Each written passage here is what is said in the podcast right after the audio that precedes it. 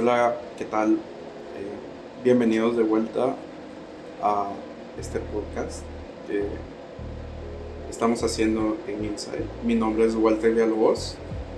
Y yo soy Alejandra Cepeda. Decidimos llamarle a esto charlas psiquiátricas porque ambos somos psiquiatras y queríamos platicar un poco para poder darle a conocer a ciertas personas algunos temas eh, o algunas cosas que tal vez surgen como dudas acerca del trabajo que hacemos.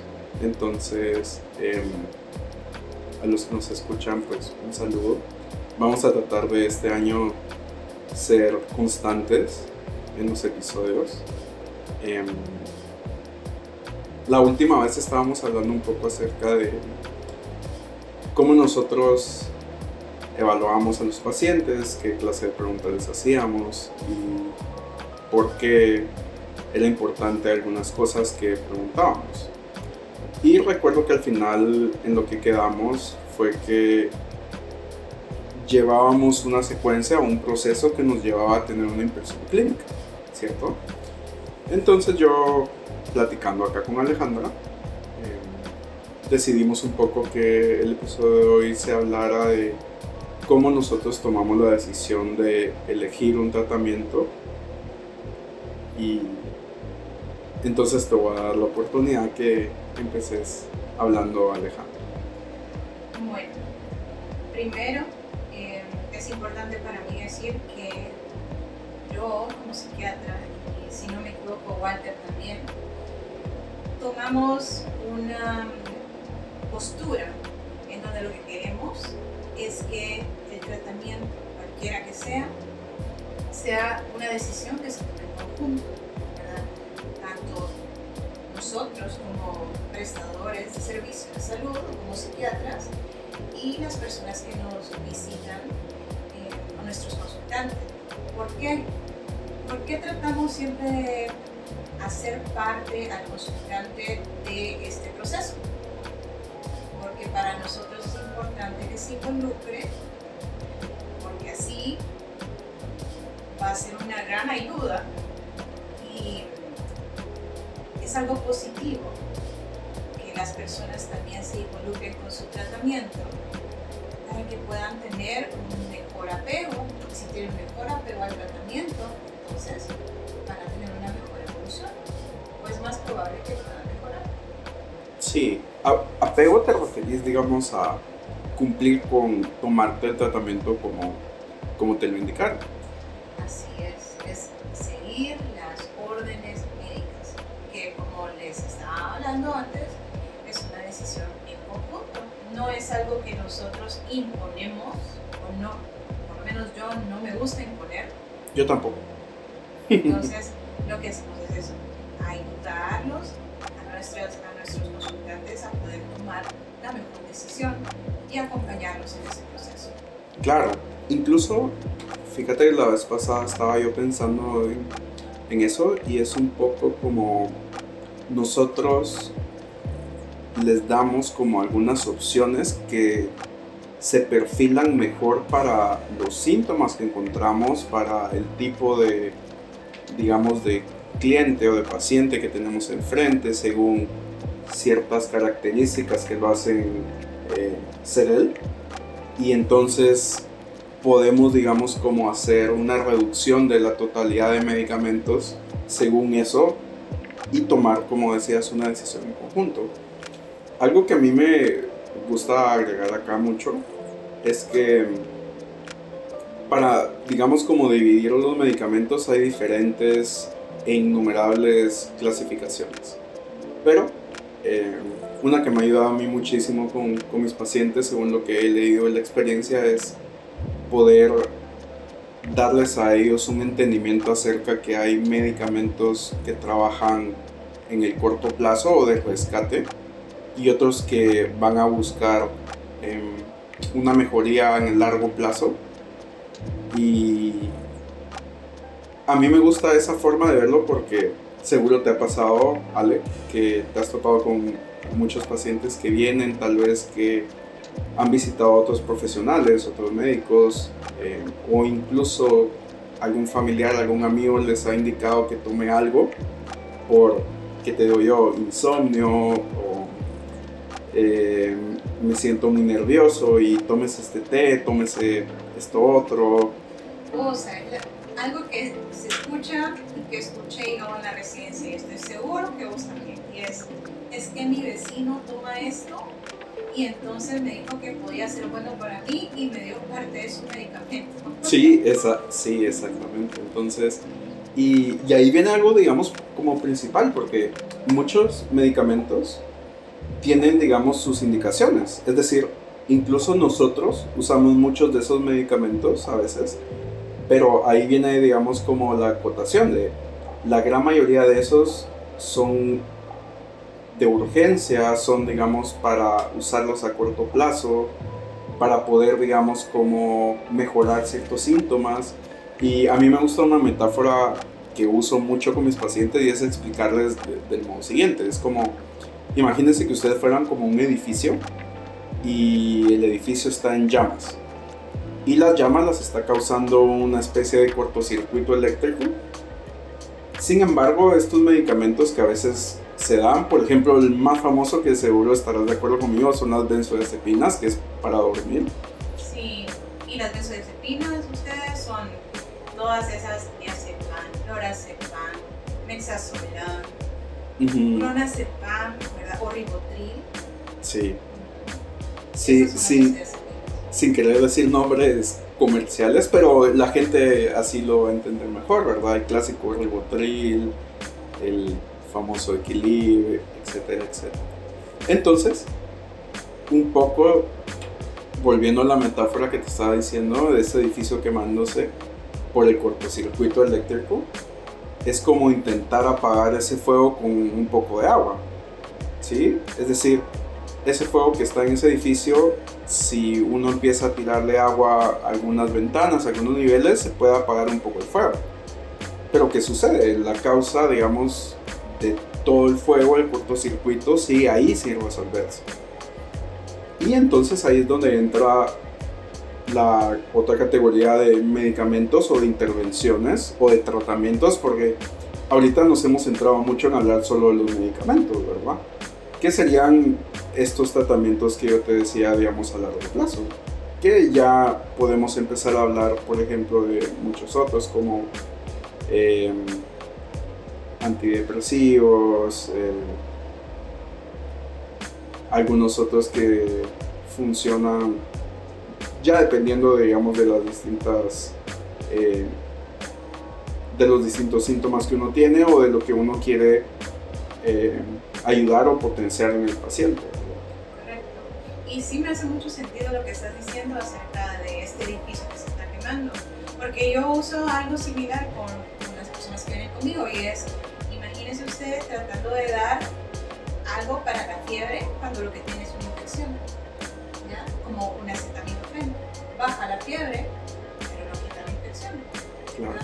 Entonces, es casi lo mismo, ¿verdad? Es saber de que hay medicamentos, como decía Walter, que nos sirven para rescate, que actúan de forma más rápida, pero lo que necesitamos es llegar como al centro de todo, a poder eh, cambiar las cosas desde, desde la base, digamos. Menos eso es lo que se trata. Claro. Incluso por eso, muchas veces cuando uno toma esas decisiones en conjunto, como tú decías con el paciente, generalmente uno trata siempre de hacerlo más eficaz. Es decir, ser eficiente, ser eficaz en en el tratamiento y algo que sea efectivo. ¿A qué me refiero con esto? Si por ejemplo yo sé que mi paciente va a resolver mucho de los síntomas y lo que yo vi con solamente un medicamento, no, no necesito darle tres o cuatro, ¿cierto? Que de acuerdo, vos me eso. Porque dentro de las personas que he visto en todo el tiempo que, que tengo de ver pacientes psiquiatría es eso, el miedo que tienen porque les dan demasiados medicamentos o no siguen eh, su tratamiento porque son un montón de pastillas que se toman. Entonces, eso es bien importante. Así como decía Walter, tratar de dar el medicamento o los medicamentos que sean realmente necesarios. Porque eso va a ayudar a que la persona que llega con nosotros se sienta un poco más cómoda con su medicamento y si esto es efectivo, entonces definitivamente va a tener ah, una mejor relación, digamos, con el medicamento. Sí. Y también con, con nosotros. Porque también la, la otra parte importante, el tema económico, que muchas veces no lo pensamos también. Y fíjate que algo que eh, yo me he dado cuenta es que a veces, por ejemplo, hay pacientes que vienen con ciertos síntomas y que para ellos es bastante urgente, les está causando mucha incomodidad, quieren resolverlos. Sin embargo, a veces, digamos, por la experiencia, por que tú tienes el conocimiento, sabes que esos síntomas, la mejoría, no la van a tener tan rápido como ellos quisieran, sino que va a tomar un tiempo. eh, y a veces, ¿qué es lo que pasa?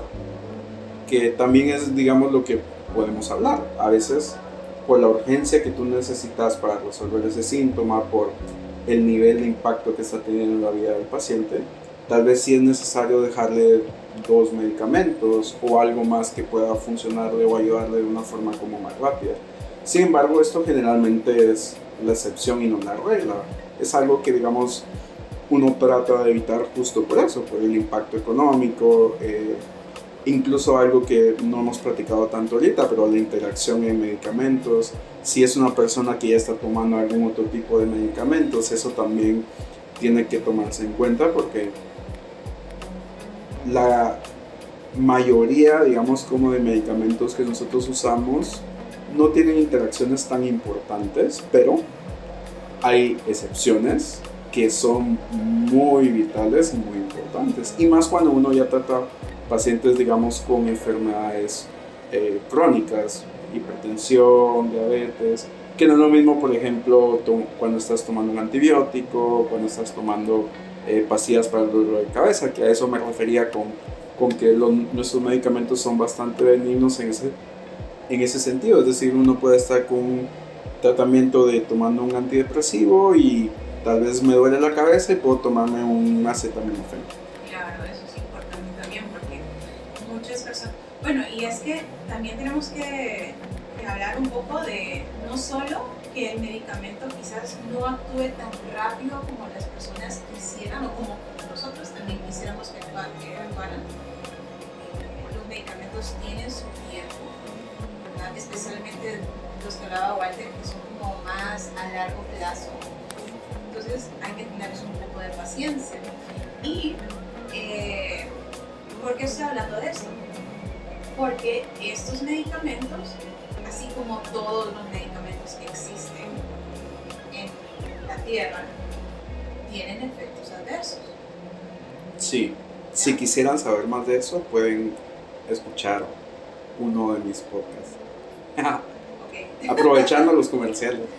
Entonces, claro, tienen efectos adversos y como decía Walter, ¿verdad? No, si me duele la cabeza, si quizás el medicamento me dé un poco de dolor de cabeza, puedo tomar acetaminofén sin problema. Entonces a eso se refiere, ¿verdad? Que la mayoría de nuestros medicamentos son relativamente benignos eh, en cuanto a interacciones con otros medicamentos. Am, Sin embargo, como, como decíamos, pues hay algunos que sí tienen cuidado, es- especialmente cuando son medicamentos que se van a tomar de forma crónica. Como te decía, para hipertensión, para diabetes, si tengo alguien que tiene una enfermedad renal, Exacto, y por eso es importante que los medicamentos sean recetados por un médico, porque hay que tomar en cuenta todo eso. Hay que tomar en cuenta las enfermedades que esta persona tenga, eh, la edad, hay que tomar en cuenta los otros medicamentos que está tomando. Entonces, un montón de factores que van eh, sumando y ah, que son importantes no solo para, para mejorar los síntomas, sino para conservar la salud de la persona que estamos tratando. Por eso es que no es tan aconsejable que agarremos ese medicamento que nos dio el vecino, que nos dio la mamá, porque a ella le funciona. sí, es que muchas veces esa es la, la dificultad y, y, el problema. ¿Por qué? Porque es cierto, tal vez a algunos les va a funcionar, pero la diferencia es el poder hacer esa como individual, individualización. No sé cómo, no sé si se utiliza así la palabra, pero es decir, individualizar a la persona, saber qué características tiene, qué es lo que está padeciendo.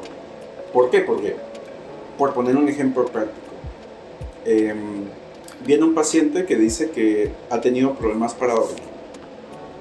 Nosotros podemos hablar acerca de problemas para dormir o del insomnio, como se conoce. Em, puede tener múltiples factores es decir, múltiples causas que lo estén originando, desde una ansiedad hasta una depresión, hasta eh, tener las amígdalas muy grandes y eso esté creando una apnea obstructiva del sueño periférica, hasta una apnea obstructiva del sueño central. Entonces, al punto que quiero llegar es que por eso es necesario, digamos, tener una evaluación, tener un tratamiento que sea individualizado respecto a lo que platicábamos la vez pasada de las preguntas que hacemos, la historia, que vamos conectando y vamos armando y nos lleva a poder tener estas opciones en tratamiento y que se tome una decisión en conjunto con el paciente. Entonces, creo yo que es un tema para incluso seguir hablando la próxima vez vamos a dejarlo esto en esta primera parte. No sé si quieres agregar algo más por ahorita. Bueno, yo creo que nada más es hacerles un pequeño resumen acerca de lo que hablamos hoy.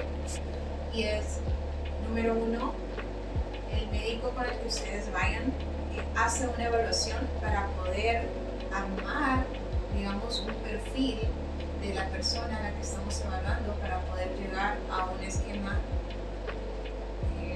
tratamiento más acertado para cada uno. Número dos, es importante saber que los medicamentos en psiquiatría, esto es importante, porque muchas personas llegan diciendo a esta la consulta y es, no quiero tomar medicamentos porque son adictivos. Medicamentos, como bien lo dijo Walter anteriormente, hay medicamentos que se utilizan cortas y otros de, tiempos, en tiempos un poco más prolongados. Y para eso son, ¿verdad? Se hacen para eso, para tener un tratamiento prolongado con ellos. Número tres, traten de no automedicarse, se tienen que tenerlo en cuenta.